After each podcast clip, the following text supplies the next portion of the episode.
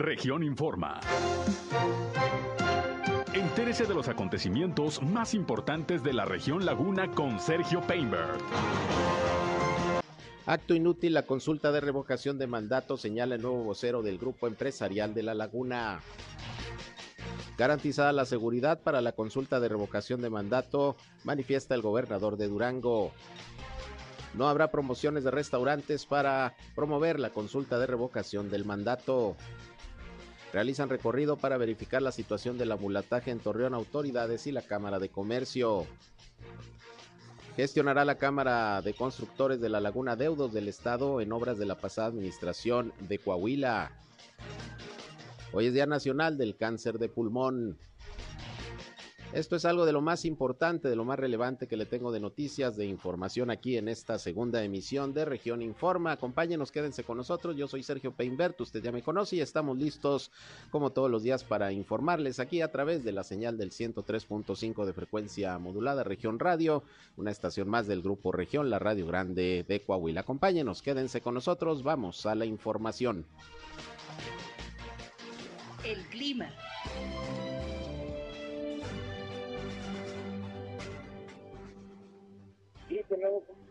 Ciudad aquí en lo que es la comarca lagunera, sin embargo, son nubes que no representan posibilidades de precipitación, son nubes que, bueno, este, se van a empezar a disipar poco más tarde, temperaturas calurosas nuevamente, el día tiene una temperatura máxima de 38 grados centígrados, espera que hoy por la tarde tengamos condiciones mucho, muy similares, con temperaturas mucho, muy calurosas, eh, estamos en ya de, de lleno de es la, la temporada de calor, Sergio, vamos a tener temperaturas mucho, muy calurosas este verano y bueno, ya que nos está dando un adelantito de lo que se espera para estos fechas.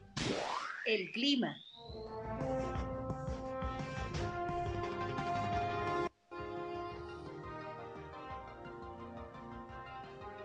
Bien, pues ahí tiene usted el reporte del Servicio Meteorológico de la Comisión Nacional del Agua con José Abad Calderón. Pues sí, bastante calor en la comarca lagunera, 38 grados centígrados, en algunas zonas hasta los 40 grados ya. Y bueno, estamos en primavera, imagínese usted cómo vamos a estar ya en verano. Pero bueno, aquí estamos listos como siempre para informarles, para llevarles lo más importante de las noticias, lo más relevante de lo que ha acontecido en la comarca lagunera a lo largo de esta mañana. Yo soy Sergio Peinbert y bueno, como siempre les invito no solamente a escucharnos, sino también a entrar en contacto con este espacio. Si tienen algún comentario, reporte, sugerencia, punto de vista, algo que expresarnos, pues aquí estamos a sus órdenes. Sobre todo si tienen por ahí algún eh, reporte, hay algún problema en su comunidad, en su calle, en su colonia, en su ejido, requieren la atención de alguna autoridad. Bueno, pues ya saben que en este espacio queremos ser también un enlace entre ustedes y las autoridades para que los problemas de su comunidad se puedan resolver. Como siempre, aquí estamos listos para atenderles y ser un enlace entre ustedes y las autoridades para que los problemas de su comunidad tengan, tengan una solución, una respuesta. 871-713-8867, 871-713-8867. Ahí está eh, nuestro teléfono para que nos llamen o nos manden mensajes de WhatsApp. Igualmente estamos en redes sociales y medios digitales, nos encuentran en Facebook y en Instagram, en región 103.5 Laguna. Ya estamos transmitiendo en vivo y en directo por Facebook Live. Un saludo a quienes ya se suman a esta transmisión. Estamos haciendo desde nuestra cabina de radio y ya saben, a mí me encuentran en Sergio Peinber Noticias, en Facebook, en Twitter, en YouTube, en Instagram y en sergiopeinder.com, mi portal web de información que les invito a visitar. Ahí estamos como siempre listos para informarles. Y bueno, como siempre, iniciamos, iniciamos con lo mejor de la información.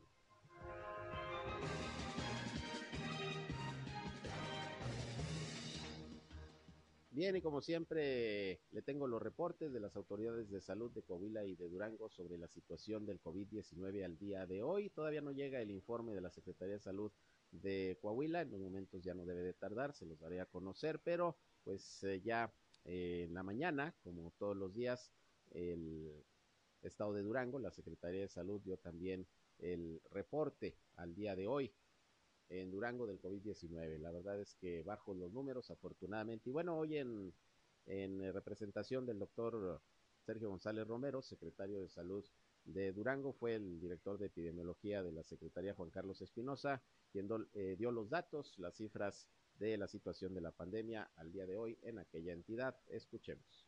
tenemos al día de hoy, 5 de abril, un total de 65.835 pacientes confirmados en el estado de Durango. Asimismo, se registraron al día de hoy 3.434 defunciones, un total de 93.010 pacientes negativos y afortunadamente ya tenemos 63.313 pacientes eh, recuperados. Casos nuevos tuvimos solamente uno el día de, el día de hoy, que corresponde a Gómez Palacio, la cual es una persona eh, del sexo femenino. Los casos activos tenemos 97 en el municipio, solamente afortunadamente ya como pueden ver el mapa, pues hay más municipios en, en, blanco, activos tenemos en la capital del estado aproximadamente la mitad de esos 97 casos, que son 52, le sigue Gómez Palacio, Pueblo Nuevo, Ciudad Lerdo, San Dimas, Nuevo Ideal y Guadalupe Victoria. Bien, pues ahí está el reporte de la Secretaría de Salud del Estado de Durango sobre la situación del COVID-19. Durango se encuentra eh, dentro de las entidades con más bajo índice en estos momentos de contagios, de hospitalización, de decesos. De hecho, el día de ayer no se reportó ningún contagio, ningún deceso y bueno, pues así es como afortunadamente se va avanzando en el control de la pandemia. Y quiero reiterarles, y lo machacamos todos los días, vacúnense, vale la pena, es importante que la mayoría, si no es que toda la población se pueda en un momento determinado eh, estar con la vacunación ya aplicada, porque es el arma que tenemos precisamente para tratar de evitar una enfermedad grave una hospitalización o la muerte por COVID-19 y le recuerdo que en estos momentos pues está funcionando un módulo permanente, así va a estar todo el mes de abril de vacunación anti-COVID en el Hospital General de la ciudad de Torreón. Este módulo de vacunación pues estará todo el mes recibiendo a las personas adultas eh, mayores de 18 años para que estén eh, con eh, las dosis que requieran desde la primera, segunda o el refuerzo es el horario de 8 a 1 de la tarde. Descansa nada más sábados y domingos, pero a lo largo de la semana ahí se estará vacunando. E importante esto también, es vacuna no solamente para los uh, ciudadanos de Torreón que estén rezagados, sino para todos los de la laguna, de Coahuila y de Durango. Se aperturó este módulo para que acudan todos los de la región a ponerse la dosis de AstraZeneca, la que les corresponda, desde la primera hasta el refuerzo. Así que no lo echen saco roto, es importante vacunarse. Y ahí está este módulo todo el mes de abril de manera permanente, Hospital General, en la modalidad peatonal. Bien, y hablando de temas de salud, fíjese que hoy se conmemora el Día Nacional del Cáncer de Pulmón y es importante platicar un poco sobre este padecimiento y bueno, qué medidas debemos adoptar en caso de, de padecer este tipo de cáncer y cómo se está preparando el sector médico para precisamente apoyar a toda la gente que tiene este, este padecimiento. Y me da mucho gusto recibir aquí en la línea telefónica al doctor, eh, al doctor José Celaya, el médico internista de Bristol Myers Squibb, quien eh, nos va a hablar precisamente sobre el tema. Él actualmente es el director médico de Bristol Myers y bueno, me da mucho gusto recibirlo aquí en la línea telefónica en nuestro espacio noticioso. Doctor, ¿qué tal? Muy buenas tardes. Muy buenas tardes, mucho gusto y muchas gracias por el espacio.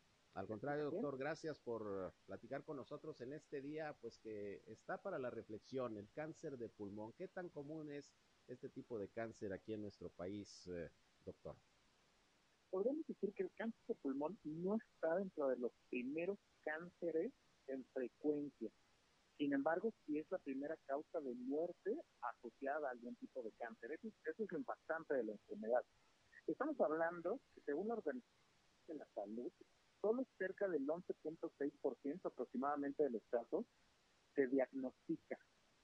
En el 2020 se detectaron en el mundo 2 millones de casos eh, nuevos de cáncer de pulmón y en ese mismo año las muertes por cáncer de pulmón en el mundo ascendieron a 1.8 millones de muertes.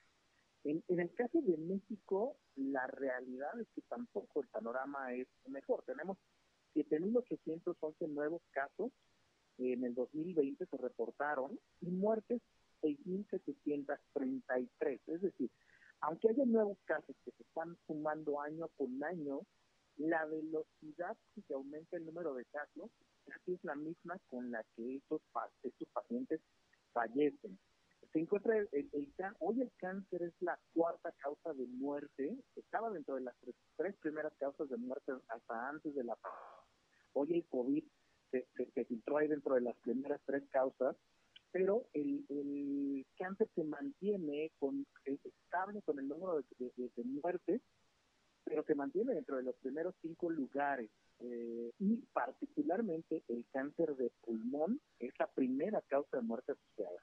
Es, importante ver que esta enfermedad está relacionada con un factor eh, eh, importante que es controlable, que es exposición al tabaco ya sea para los fumadores directamente o los que consideramos fumadores pasivos. 71% de los casos de cáncer de pulmón están relacionados al cigarro. Y de los cánceres de pulmón, de 10 pacientes, 2 son fumadores pasivos. Se habla que un, paciente que es fumador pasivo, aproximadamente en una hora de estar inhalando indirectamente cigarro, es como si estuviera él fumando dos o tres cigarrillos eh, en esa hora. Muchas veces se asume y se cree que si yo no soy fumador no tengo ningún riesgo. No, si estoy cerca de una persona que fuma, tengo un riesgo también elevado. Las personas que fuman eh, eh, personalmente tienen 25 veces más probabilidades de presentar un cáncer de pulmón. Como comentaba al principio de la, de la charla, los pacientes con cáncer de pulmón son detectados en fases muy tardías. Y esto hace que la, probabilidad de tener una supervivencia a dos o tres años es baja. Lo que debemos de hacer en, en caso de cáncer de pulmón y cualquier tipo de cáncer es una detección oportuna. Y hoy, afortunadamente, también tenemos terapias que anteriormente eran terapias no específicas contra el tumor, eran terapias que estaban enfocadas en tratar de matar las células, a lo que le llamamos nosotros, pero actuaba también sobre otras células y no era específico. Actualmente lo que estamos haciendo con las nuevas investigaciones es despertar el sistema inmune para que sea el propio organismo el que ataque al cáncer. Lo que normalmente debió de haber sucedido y que por alguna razón no sucedió, que fue que el organismo que defendiera contra el cáncer Ahora lo estamos reactivando y estamos haciendo que a través de medicamentos que estimulan el sistema inmune, el sistema inmune monte una respuesta contra el cáncer, lo ataque y lo elimine, y esto sí es terapia específica contra el tumor. Efectivamente, y fíjese lo que llama la eh, doctor, porque mientras más campañas se han establecido para evitar que la gente fume, que hay espacios específicos nada más en los establecimientos, restaurantes, bares para los fumadores y no los fumadores, pues de todas maneras las cifras nos dicen que el problema continúa, ¿no? O sea, las campañas de concientización de no fumar, pues eh, me parece que de poco han servido hasta este momento. Vemos como, como muy estables, vemos fumadores que, que, lo van dejando, pero también vemos que hay fumadores que se van adhiriendo y parecería ser que el número de fumadores eh, eh, se mantiene, o sea, no es que vaya a la baja, tampoco vemos un incremento, ahí han ayudado las campañas, pero sí no vemos que los que ya adquirieron ese hábito tabáquico lo, lo, estén dejando, como bien menciono. Ahora, doctor, ¿qué, ¿qué tan complicado en términos, por ejemplo, de costos es atender un cáncer de pulmón? Porque, bueno, eh, debe ser, eh, sobre todo quien no tiene seguridad social, pues un gasto enorme en los tratamientos el, el, cáncer lo podemos, podríamos decir los costos basados en la etapa en la que, en, la que los detectamos. Obviamente un cáncer que se detecta en etapas tempranas, la, la inversión que se tiene que hacer es una inversión menor. ¿Por qué? Porque tienen más probabilidad de responder a ciertas terapias, porque las complicaciones van a ser menores, porque el seguimiento va a ser menor, pero tumores que ya están en etapas tardías requieren una mayor inversión tanto de recursos financieros como de recursos humanos, mayor número de hospitalizaciones, involucrar más especialistas, un mayor número de visitas, por lo que el, costo varía de las etapas tempranas a las etapas tardías y en donde tendremos que enfocarnos en etapas tempranas, detectar oportunamente. Ahora, con respecto a lo que mencionabas, la realidad es que hoy las instituciones eh, públicas llámese INSABI, llámese INS, llámese ISTE, tienen ya la probabilidad y la posibilidad de uno, detectar este tipo de tumores porque cuentan con los recursos tecnológicos, cuentan con los estudios de imagen para poder hacer los estudios, cuentan con los estudios patología para poder detectar los tumores, para poder detectar también algunos marcadores que nos hablan si va a responder o no va a responder bien el paciente a una u otra terapia, pero adicional, ya también las, las instituciones públicas cuentan, cuentan con estas, estas terapias avanzadas que nosotros llamamos inmunoterapias o terapias inmunológicas. Digamos que eso no es nada más privativo de la, de, de, de la práctica privada. Ya también en las instituciones públicas podrían contar con estos recursos. Lo, lo, que tenemos que hacer es llegar a las instituciones, llevar al paciente de forma temprana al diagnóstico y obviamente al tratamiento. Exactamente. Ahora, doctor, ¿cómo puede una persona darse cuenta de que trae algún problema que puede parar en el cáncer de pulmón? ¿Hay alguna sintomatología que comience a pues a encender los focos de que puedo tener algo? Antes, antes de la sintomatología es el tema del fumar. Fumar ya me, me pone a mí uh -huh. en, en, en, otro nivel de que yo muy probablemente pudiera llegar a desarrollar alguna enfermedad pulmonar y no es cáncer, pudiera desarrollar alguna enfermedad pulmonar. Entonces, si yo fumo, aunque no tuviera ningún síntoma, necesito ir con el médico para que evalúe mi función respiratoria. Ahora, ya eh, una vez que detecto yo este factor de riesgo, sí hay algunos síntomas que nos pudieran eh, sugerir que exista la posibilidad de alguna lesión pulmonar, como puede ser una tos persistente, una tos recurrente, eh, eh, constante, en ocasiones la presencia de, de flemas con, con, sangre también nos pueden hacer eh, pensar en la posibilidad de un cáncer pulmonar, dolor en el pecho, dificultad para respirar, pérdida del apetito, pérdida de peso, para respirar, perdón, ya lo había mencionado, cansancio o debilidad. Este tipo de síntomas, si, si, si tú los ves, son como, son como muy inespecíficos. Si yo tengo alguno de estos síntomas y adicional tengo el factor de riesgo, que ya sea que yo fumo o vivo y convivo con alguien que fuma, es cuando tengo que, buscar atención eh, especializada, ¿no? Con el oncólogo o con el, el neumólogo que lo detecte y en determinado momento lo refiere. Eso es, pues interesante, doctor, sin duda conocer más sobre este tipo de padecimientos y hoy en un día especial, que es precisamente el Día Nacional del Cáncer de Pulmón. Y pues ojalá que, que, estas recomendaciones que hace de entrada pues permeen en la sociedad. No fumar, porque es el principal factor que puede provocar este tipo de enfermedades. ¿Alguna recomendación, algún comentario final que quiera hacer, doctor? No, muchas gracias. Nada más eh, eh, retomar lo que mencionas, la detección oportuna eh, es, lo mejor para cualquier tipo de, de, de, cáncer y afortunadamente hoy ya se cuenta con terapias innovadoras que aumentan la expectativa de vida en el país. Muy bien, pues vamos a estar pendientes, doctor. Yo le agradezco pues esta información que es sin duda muy instructiva sobre este tema y vamos a estar pendientes de cualquier otra eh, cosa que podamos informar. Le agradezco mucho y muy buenas tardes.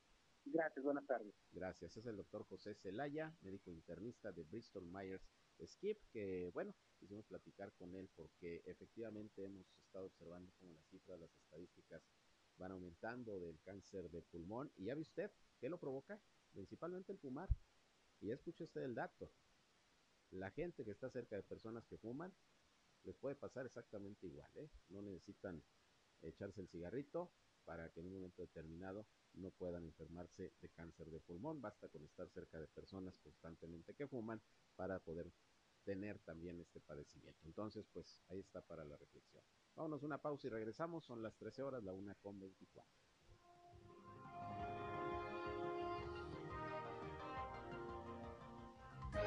Región Informa. Ya volvemos. Al aire, región 103.5. Continuamos en región Informa.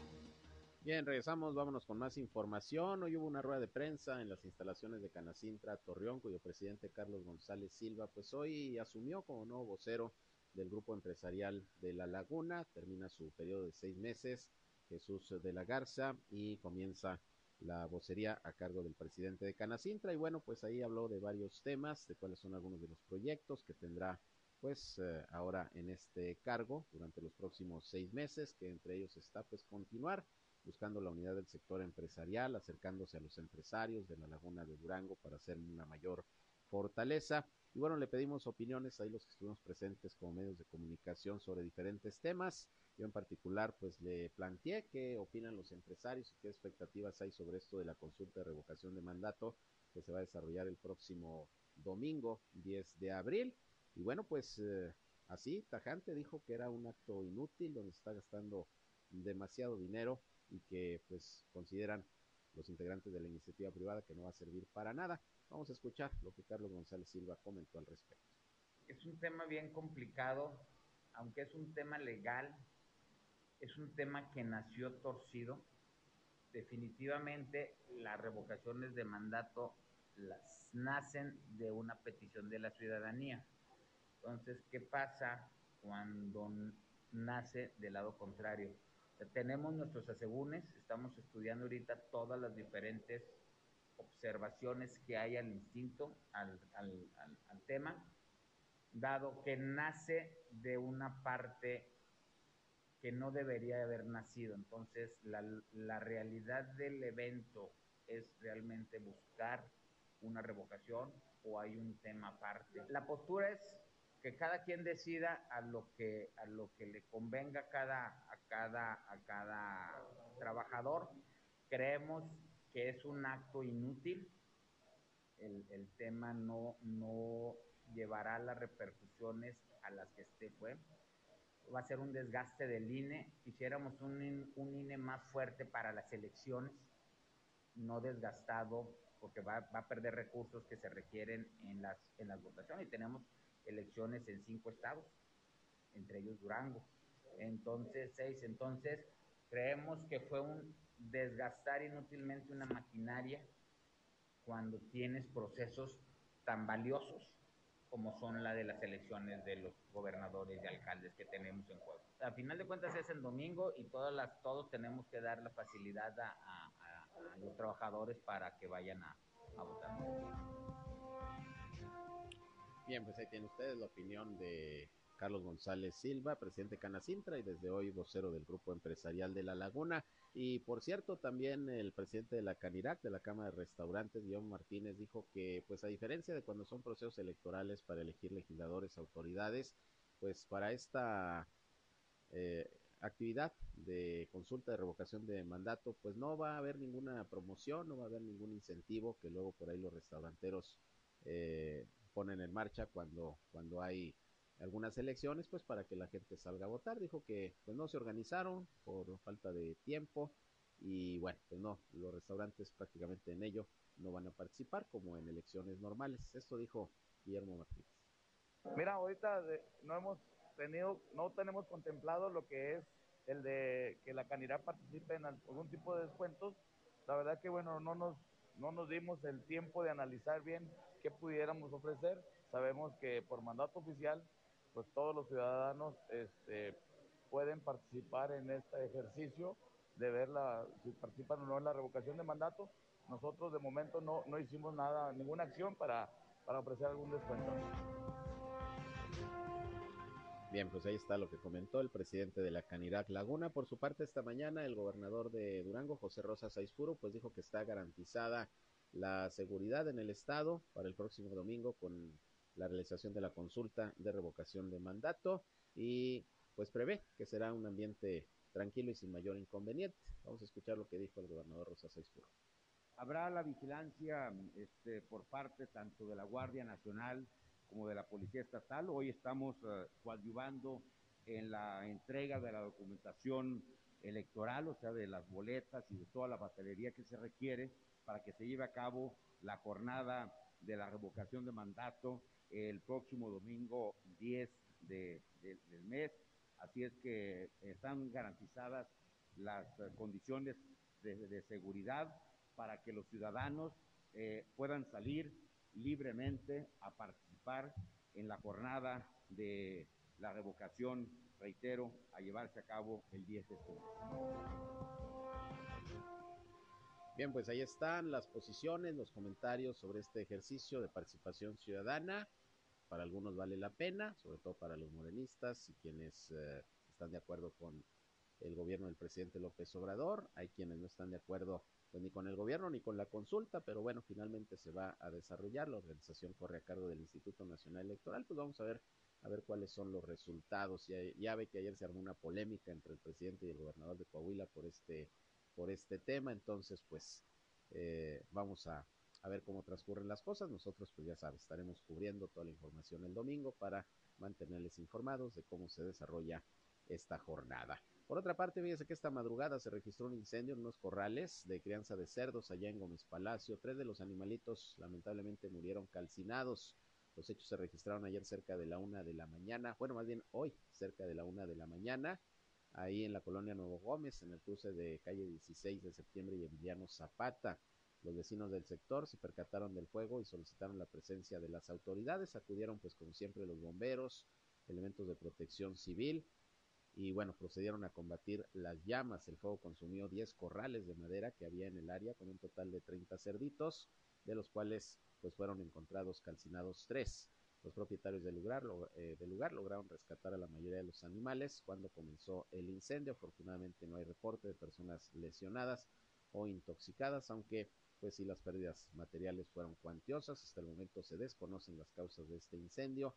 Los dueños solamente indicaron que repentinamente observaron que los corrales comenzaron a arder y bueno, pues ya se hará la investigación correspondiente. Esto fue ayer, perdón, hoy por la noche, en la madrugada, por ahí de la una de la mañana allá en Gómez Palacio. Tres cerditos perdieron la vida. Afortunadamente no hay daños personales que, que lamentar. Por otra parte, hoy es eh, aniversario de la Cámara de Comercio de Torreón, que fíjese, desde el año de 1916 comenzó a operar aquí en esta, en esta ciudad un 5 de abril de 1916 fue cuando se llevó a cabo la primera sesión ordinaria del Consejo de la Cámara de Comercio de Torreón, por lo que se están celebrando ya hoy 106 años.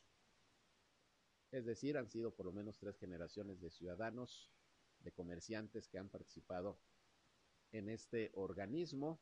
Actualmente ya son 7.000 los socios afiliados y bueno, el sector comercio representa más del 54% de los sectores productivos, además de que se contribuye en la región con el 52% del Producto Interno Bruto. Algunos datos que nos proporcionaron de Canaco, pues para, para recordar esta fecha, hoy 106 años ya de la Cámara de Comercio de Torreón. Y en ese marco, pues hoy autoridades municipales y representantes de la Cámara, pues hicieron un recorrido por eh, las calles, sobre todo el centro de Torreón, para ver cómo está la situación del ambulantaje, que sigue siendo pues una de las peticiones más constantes de los comerciantes organizados, que haya un mayor control del ambulantaje que ha venido creciendo y no solamente en la zona centro, sino en otras partes de la ciudad y que bueno, para ellos les representa, para el comercio organizado, una competencia desleal y, y una situación que genera pues muchos otros inconvenientes y problemas.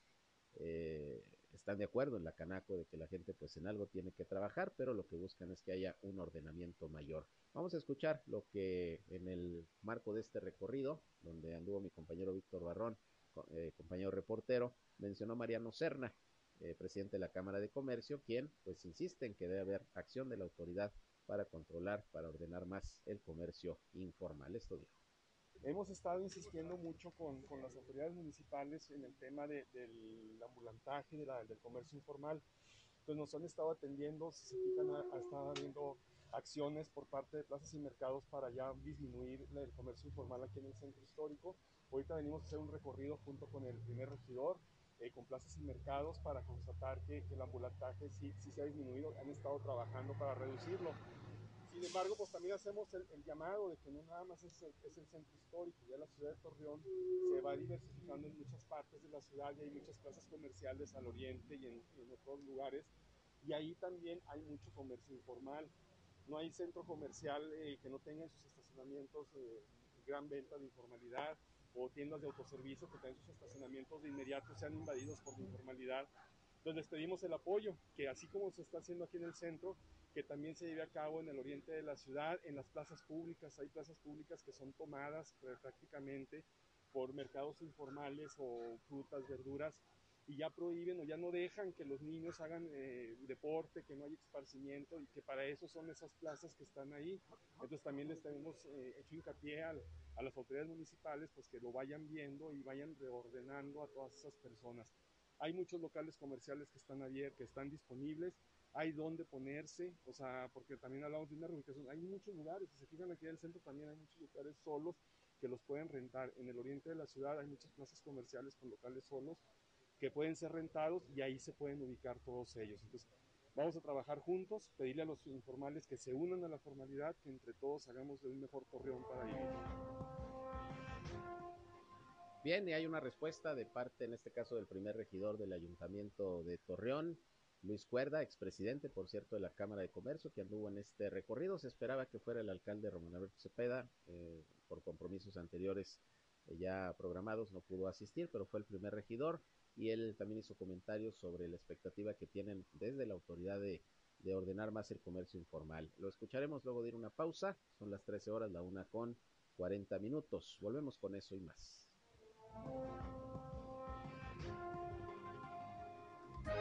En un momento regresamos a Región Informa. Somos Región Radio 103.5. Regresamos a Región Informa.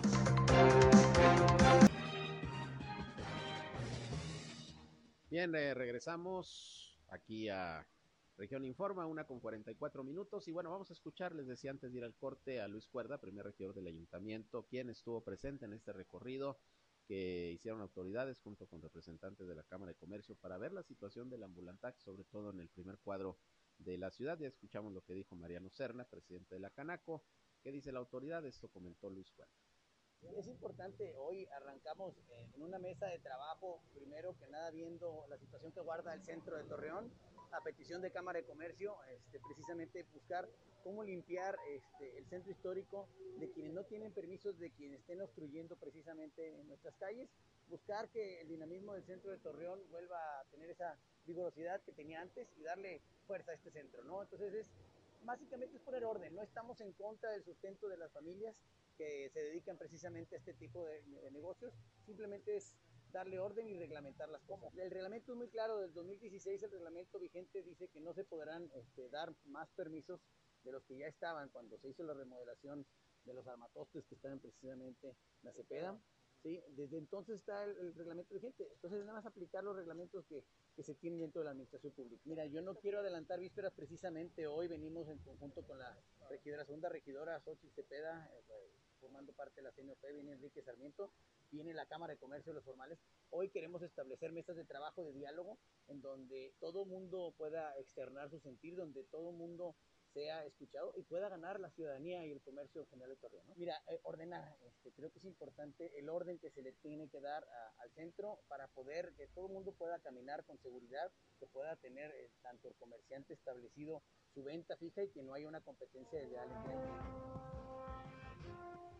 Bien, pues ahí lo que comenta el primer regidor del ayuntamiento, Luis Cuerda, quien fuera secretario, perdón, quien fuera presidente de la Cámara de Comercio de Torreón. Y bueno, pues ahí está la demanda permanente de un mayor control del ambulantaje. Vamos a ver cómo actúan las autoridades en ese sentido. Dijo, hay que ordenar, pues eh, vamos a estar observando qué medidas se adoptan.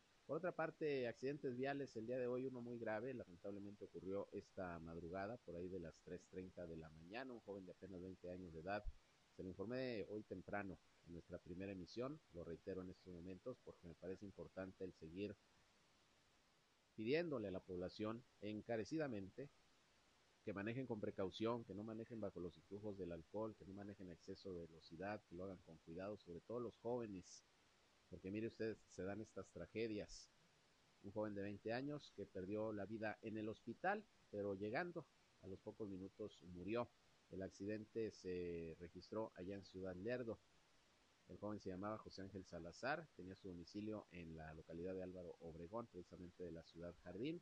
Él ingresó a la sala de urgencias de la Clínica 46 del Seguro Social, ahí en Gómez Palacio, pero bueno, a los pocos minutos lamentablemente murió por eh, traumatismo severo y otras lesiones, según las autoridades. El joven eh, iba de acompañante, fíjese, ni siquiera él iba conduciendo, iba de acompañante en un vehículo que se impactó contra una palma en la carretera de Villajuárez, a la altura del crucero de la localidad conocida como El Guarache, en un vehículo Nissan Máxima 2005 con placas de una organización de empadronamiento de vehículos de procedencia extranjera. Parece, según las autoridades, que iba a exceso de velocidad, el conductor perdió el control, lamentablemente el joven que iba de copiloto perdió, perdió la vida. Una situación lamentable el que se sigan presentando este tipo de accidentes. También ayer una persona de la tercera edad, un hombre de 61 años, perdió la vida atropellado ahí en el Boulevard Miguel Alemán en Lerdo por un camión de los rojos de los Torreón Gómez Lerdo.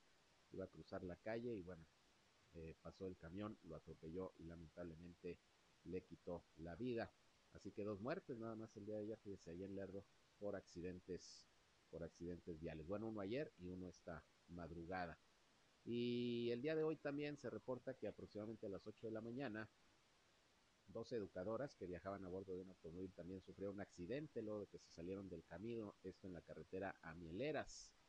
Eh, solamente una de ellas tuvo que ser trasladada al hospital. Esto le decía, ocurrió por ahí de las 8 de la mañana en la curva ubicada por la subestación de la Comisión Federal de Electricidad, ahí en la carretera a Mieleras, un automóvil Nissan que circulaba precisamente por esta carretera. Al tomar la curva, la conductora perdió el control, parece que iba a exceso de velocidad, estuvo a punto de volcarse, no sucedió así, de hecho se impactó con un poste de la Comisión Federal de Electricidad y bueno, pues afortunadamente salieron con vida las dos educadoras, una se tuvo que ir al hospital, la otra no. Eh, pero bueno, pues los accidentes, los accidentes de todos los días.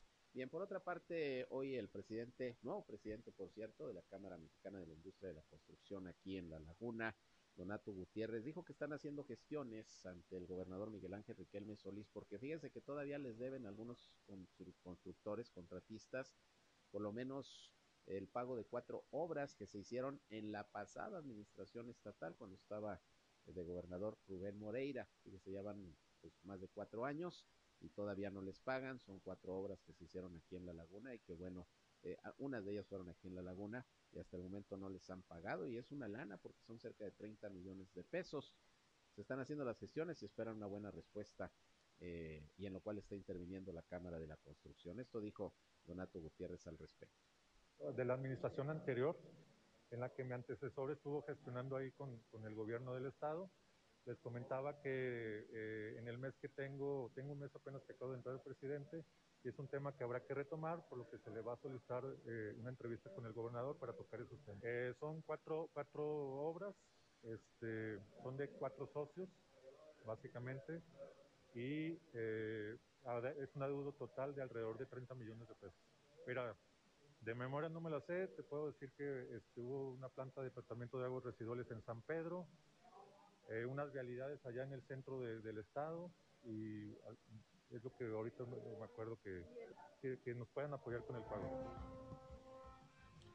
Bueno, pues vamos a ver, vamos a ver si ya les pagan a los constructores, porque son obras, repito, desde el sexenio pasado aquí en Coahuila y todavía no, no les pueden cubrir lo que, lo que ya trabajaron, lo que hicieron a estos constructores, que son socios de la Cámara Mexicana de la Industria de la Construcción aquí en La Laguna.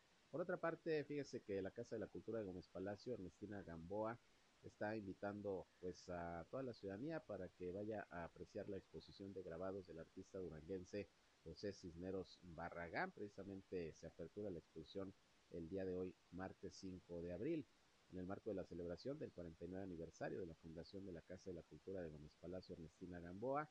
Desde el día de hoy y hasta el día 15 de este mes se tendrá ahí eh, para pues el disfrute de los asistentes la exposición de grabados del artista duranguense José Cisneros. La entrada eh, es totalmente libre y bueno pues invita a que a que disfruten de esta exposición que consta de seis cuadros titulados La llegada de Don Juan de Oplate, Buscando una estrella, Expedición al Paso del Norte, Fraile e Indio, Caballero con casco y Caballero con escudo.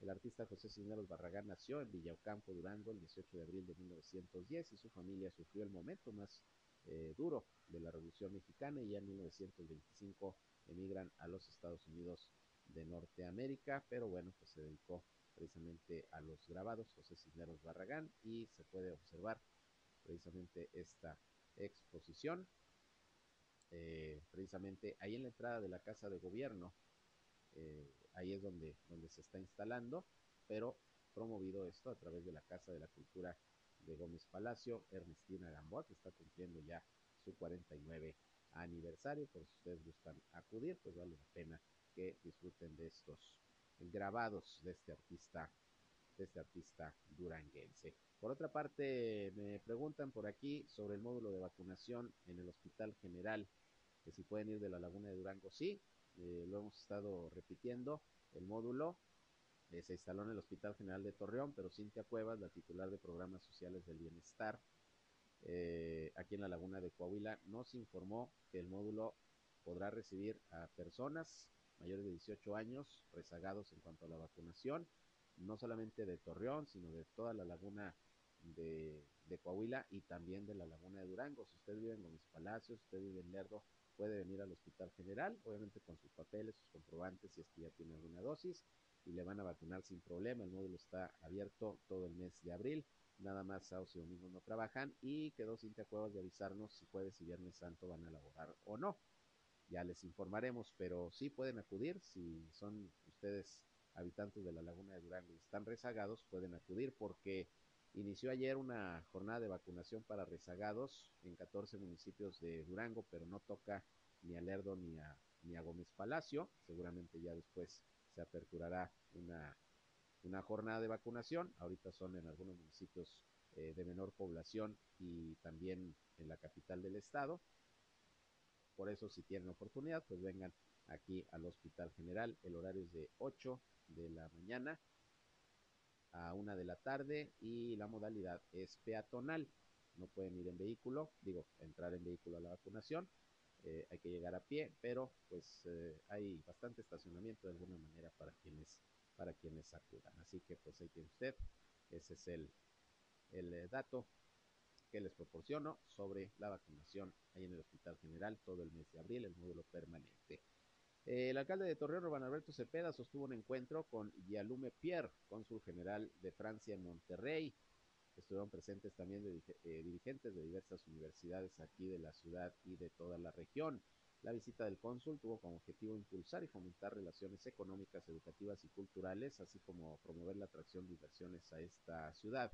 En este evento, el alcalde hizo referencia a distintos temas. Por ejemplo, comentó que próximamente Torreón va a cumplir 115 años y se van a realizar una serie de actividades para celebrarlo, ya que esta es una ciudad muy joven con una característica multiétnica que es parte de su cultura. También el alcalde señaló que a pesar de la pandemia, Torreón ha salido adelante, ya que se ha manejado el problema tomando decisiones coordinadas entre los diferentes sectores sociales y con el apoyo del gobierno del estado, además de que destacó que Torreón es una de las ciudades más seguras del estado y del país. Fueron algunos de los temas por ahí que se estuvieron comentando en este encuentro del de, eh, alcalde de Torreón con el cónsul general de Francia en Monterrey y autoridades universitarias. Se vino por aquí a la Laguna del Cónsul y bueno, pues ahí platicó sobre estos temas con el jefe de la comuna municipal.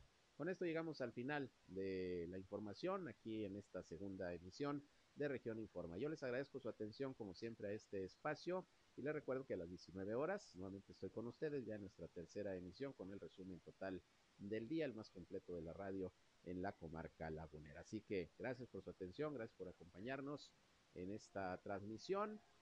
También a quienes lo hicieron a través de Facebook Live, de las redes sociales. Y a las 19 horas por aquí estamos. Y van a comer, muy buen provecho. Que sigan disfrutando de este martes, martes caluroso, 5 de abril del 2022. Pásenla bien. Buenas tardes, buen provecho.